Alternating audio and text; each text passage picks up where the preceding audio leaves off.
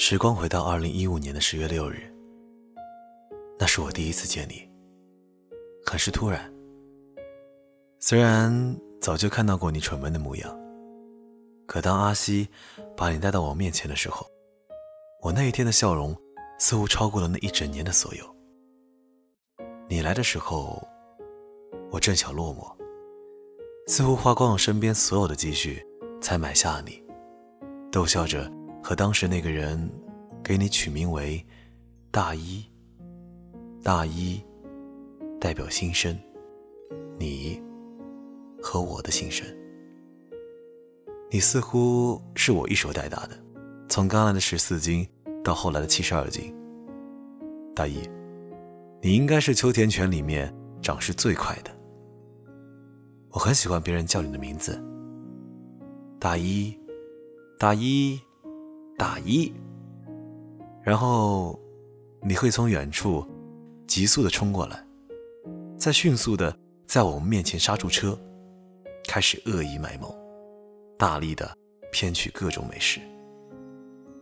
大一，讲真的，你性格像我，好吃、懒做、恐高，还微微的带点好色。本性啊，本性！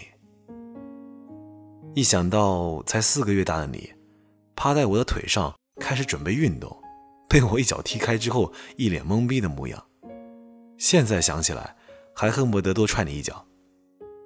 大爷，你的智商呢也随我一直在线。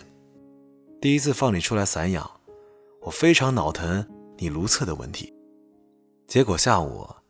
连着带着你两次下楼方便，你竟然学会了每一次自己下楼解决个人卫生问题。再说说你下楼吧，记得刚开始想买秋田犬的时候，查过秋田犬的资料，据说你的祖宗们特别喜欢站在高高的山上往下望，然后帮主人捕捉猎物。可你呢，恐高这一点竟然也随我。太他妈丢你祖宗的脸了！还记得第一次吗？第一次主动带你下楼，才下了一个台阶，就把你吓得缩在台阶角落里，瞧你那副怂样。也由此知道你七十二斤，你也常常用此等伎俩，逼着我背你下楼。死胖子，你该减肥了。我有一只傻萌的秋田犬。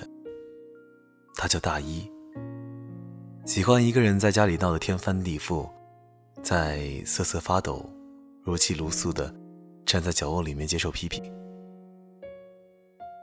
我有一只可爱的秋田犬，它叫大一，喜欢一个人坐在我的车的副驾驶，在微风拂面之下狂伸舌头，并催促我开得再快一些。我曾经有一只机灵的秋田犬，它叫大一。一小时的训练，便学会了坐下、起立、伸左手、伸右手，还会以全世界最可怜的表情站在角落里面博同情。我曾经有一只秋田犬，不知道它是不是又变胖了，不知道。他有没有找到心仪的姑娘？一年零三个月没见到他了。我知道，他就在我附近，却再也没有可能再见了。晚风啊，能够替我带给他一句话吗？大一，我好想你，你有没有想我呢？